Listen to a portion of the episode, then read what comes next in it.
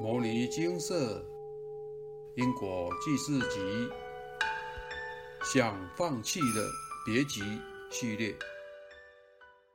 非常时期，不要到处乱跑，来挑战高峰经验吧。以下为一位有缘人分享：因为流行疾病的影响，最近大家都要自主管控行动，非必要就不要到外面去。保护自己也保护他人。既然要待在家，那我就来挑战自己，设定一个高峰经验，一天送一百二十部的《金刚经》。既然要挑战，就要创造一些压力，才有动力驱使自己顺利完成。我在修行群组的登录表格填上《金刚经》一百二十部，将目标公开，让大家都能看到。明天无论如何都要努力达成。隔天一早起床准备诵经，虽然身体还是觉得很累，但目标已经设定好了，就要确实执行。念了十几步后，孩子起床来找我，因为是假日，也要陪着孩子，不能为了诵经就把孩子放着不管。家庭要圆满，修行才会圆满。我把经书带着。陪伴孩子的空档还是可以诵经的。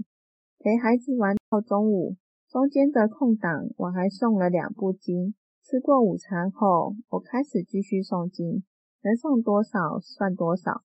孩子们自己去玩了，在整栋房子里上上下下的跑，玩得很开心。但就是没有来打扰我，让我出乎意料。也很感谢孩子们的贴心。我在书房里。一遍又一遍的诵经，坚持到了晚餐时间，已经诵了七十二部《金刚经》了。我陪孩子们玩了一下，当做放松，然后又帮孩子们洗个澡。我告知家人要继续挑战，与孩子们道完晚安后，继续进行我的目标。但是不久后，无形干扰开始了，我的头超级痛又晕眩。使用银河大手印排除后，干扰消失了一阵子，又再来，一直反反复复，干扰不断。但是我想，既然要挑战，就算有干扰，也必须忍耐。这是磨练，也是考验。要不如如不动，一无所住，不能轻易被打败。我继续诵经，干扰也继续来，一直念到一百零八步的时候。我已经脑筋一片空白了，但只剩下十二步，我一定要坚持下去。就这样，用意志力牵着念，一直念到凌晨两点半，我终于完成《金刚经》一百二十步了。完成经文数后，我专心的处理干扰。过一阵子，感觉干扰消失，头不再痛了。还好我有学银河大手印的观想。可以自行排除一些干扰。这世界真的不只是实体世界，还有灵界。学一些自保的干扰排除法是非常必要的功课。经过一整天的坚持努力，除了达到目标之外，也整理出几个诵经心得。第一个，深吸一口气后，再慢慢的吐气，这时持续念诵经文能比较持久。还能同时兼顾专注度与流畅度。第二个，我做了一支没有笔芯的快木笔，在念的过程中，我会用这支笔的笔尖笔画一下念到的经文，画到哪念到哪。这真的比只用眼睛看来的快多了，而且快木香香的，闻着闻着也能提起精神。三，适当的休息。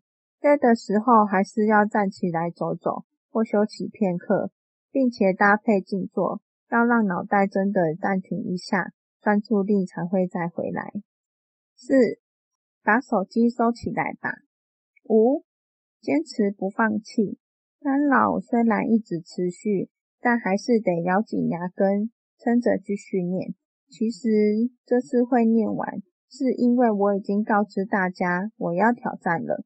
话都说出去了，总不好说要放弃，是吧？这也是一个激励自己的方法。要冲之前，先跟大家讲，让大家知道后祝福你，你也会有动力继续前进。六，桌面上干干净净，只留与诵经有关的东西就好，避免分心。七，计时。每个人完成一遍经文的时间不同，我会透过计时来观察专心度。假设一个小时可以念四遍，当发现速度突然变得很慢，大概就是累了或干扰，这时就要停下来休息一下，才能保持好的效率。多确定一个小时能念四遍，我也会告诉自己要好好专心。确保在这一个小时内完成四部《金刚经》。八、学习别人的高峰经验。这次的挑战与一位师兄有关。这位师兄他试着好几天持续念诵《金刚经》一百部，一百部是很难完成的，而且还持续好几天，真的是大家的表率。说真的，让我放假几天又没人干扰我。或许都很难完成这样的事情。他说：“把坚持改成习惯就好啦。”这句话送给大家。九，真的很累，就换个环境诵经，比如说改成站着或跪着，或改到其他地方坐着念。十，我把《金刚经》印成好几张 A4 大小的单子，并互背保护。这么做的好处。是在念诵时不用一直换行或翻页，深吸一口气后就可以一直往下念。每个人的习惯不同，这样的方式对我挺有效的。但护背后会有反光的问题，灯源与经文摆放的位置调整一下就好了。因为从高峰经验念经到两点半才睡觉，隔天早上起床脑袋很钝，身体也很累。为了身体健康，最好不要熬夜，长期下来是很伤身体的。但这一次是为了达成高峰经验，完成目标，这一点也是值得的。抽完高峰经验后，接下来要达成每日定课就很容易了，因为专注度、忍耐力都提升了。现在因为流行疾病的影响，非必要就不要出门，待在家里诵经。挑战高峰经验是一个很好的选择，能消业障、补福报、开智慧、减少群聚风险，且时间还不会空过。但要再次提醒大家，不要熬夜，每天晚上十一点半前睡觉，对身体最好，隔天精神才会饱满，活力充沛。试着挑战自己吧。以上为有缘人分享。目前流行病毒肆虐。造成人心动荡不安，人人都是闻病毒色变。国家机关也呼吁人民，非必要不要到处乱跑，避免群聚，提高病毒传播的风险。待在家里最安全，保护自己也保护他人。不能出门，漫漫长日，待在家里要做什么呢？小编在此推荐一个利人利己的活动：念诵佛经。诵经是非常好的事情，教育的核心德、智、体、群，通通都包含了。多诵经得大利益，而且不但要自己念诵，更要邀请家人朋友们一同念诵，是一个老少咸宜、多多益善的活动。得大圣经典里头记载佛菩萨修行的过程与弟子们的对话。众生应当具备的德性品德，如何修持，如何面对人生中的各种磨难，佛经里通通都有记载。佛家语云：一切众生皆具如来智慧德相，只为妄想执着，不能证得。只要我们依照大圣经典来修，就能学习佛菩萨的德性，一步一步地去除妄想执着。终能修得如佛菩萨般的智慧德相。智，大圣经典中集结佛菩萨的智慧，从自身的品德修持到对外的待人处事，通通都有记载，让众生能借由诵经提升心性，启发智慧，还能圆满在世间的一切因缘。诵经就是在学习佛菩萨的智慧。人生中所有的挫折磨难都是考验，要让我们来历试练心，有历练才会成长，心性才会越来越光明。题：阿伯的话，现场开示精华节录。世界上看来看去，还是诵经最好，可以修身养性，又不用花钱，还可以训练肺活量。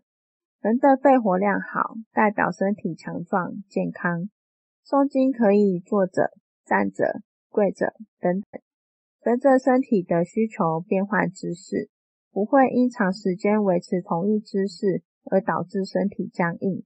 累了休息时，还能做些伸展运动、深呼吸，活化身心。上述有缘人还提到，深吸一口气后，再慢慢的吐气。这时持续诵经文能够比较长久，还能同时兼顾专注度与流畅度。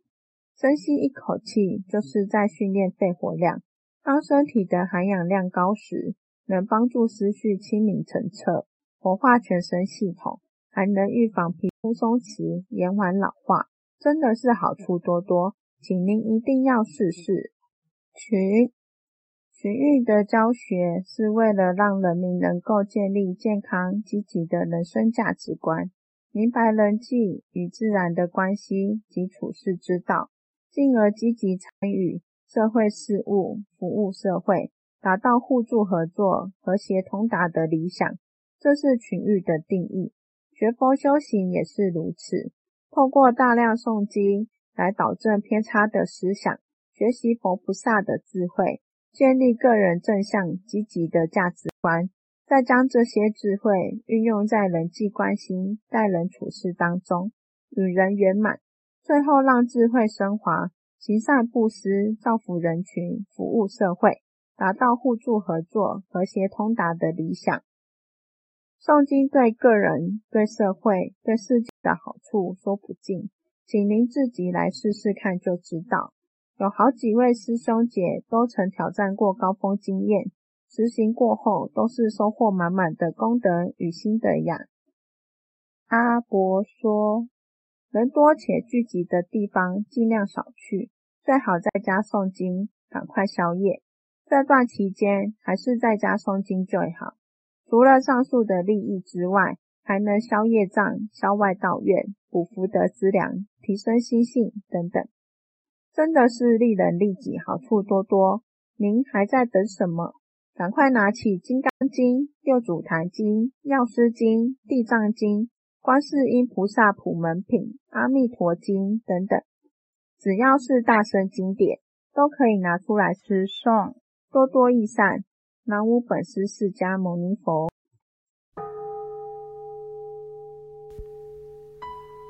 摩尼经寺。经由南海普陀山观世音菩萨大士亲自指点，是一门实际的修行法门，借由实际解决众生累劫累世因果业障问题，治因果病，而将佛法落实到家庭生活中，普度慈航。我们不接受供养。不收钱，不推销，不强迫修行，只求能结善缘，解决您的问题。我们专解因果事件、因果问题，治因果病。无论感情、婚姻、家庭、事业、家族、身体、户籍、学业等问题，均能请示。有医生看到没医生，有神问到没神者，不妨一试。